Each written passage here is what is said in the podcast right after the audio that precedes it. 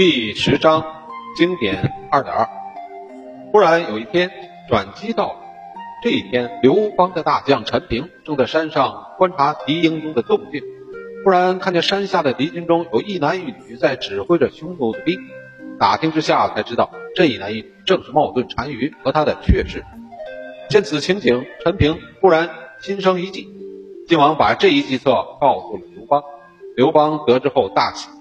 并其陈平迅速依计执行，于是陈平就派了一名有胆有识并且能言善辩的使臣，带着一副美人图以及许多的金银珠宝，暗中下山，来到冒顿单于军中，买通一个匈奴兵，指明要见冒顿单于的那位阙氏。阙氏就瞒着冒顿单于，私自将汉使传日，传到内帐，问他有什么话要说。汉使见了阙氏，先是将金银珠宝献上，哄得那位阙氏很开心。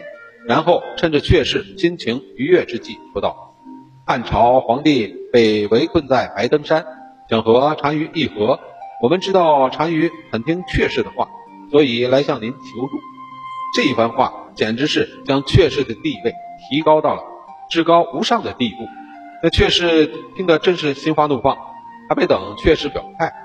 汉使按照事先设定好的计策，接着说：“我们汉朝皇帝的意思是，如果我们能够两不相犯，永远和好，是最好不过的。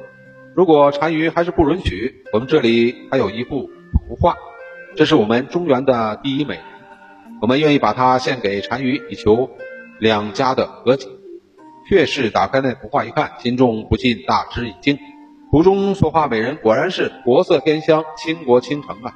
再看自己，由于常年生活在漠北苦寒之地，不仅皮肤粗糙、肤色暗淡，就是长相与画中的女子相去甚远。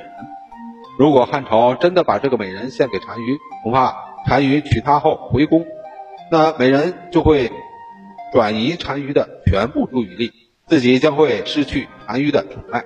想到这里，却是立刻拒绝了汉使送美人给单于的厚意。一口答应自己一定会收服单于退兵的。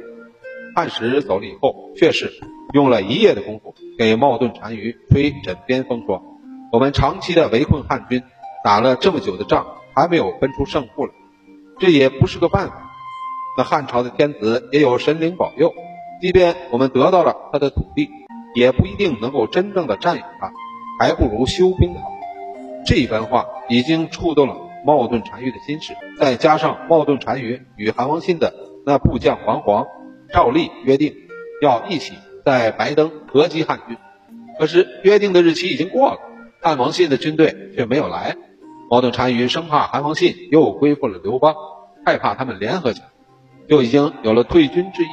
恰巧当时的天气，恰巧当时天又起了大雾，两军不能交战，冒顿单于就收回了兵马。主动让开包围圈的一角，刘邦于是趁着大雾，命令士兵们举起强弩，把弓拉开，从匈奴撤出的围剿冲了出来，顺利地进入了平城，与主力部队会合了。冒顿单于见汉军突围而去，也就带领着大军撤退了。好了，这节到此，下节再见。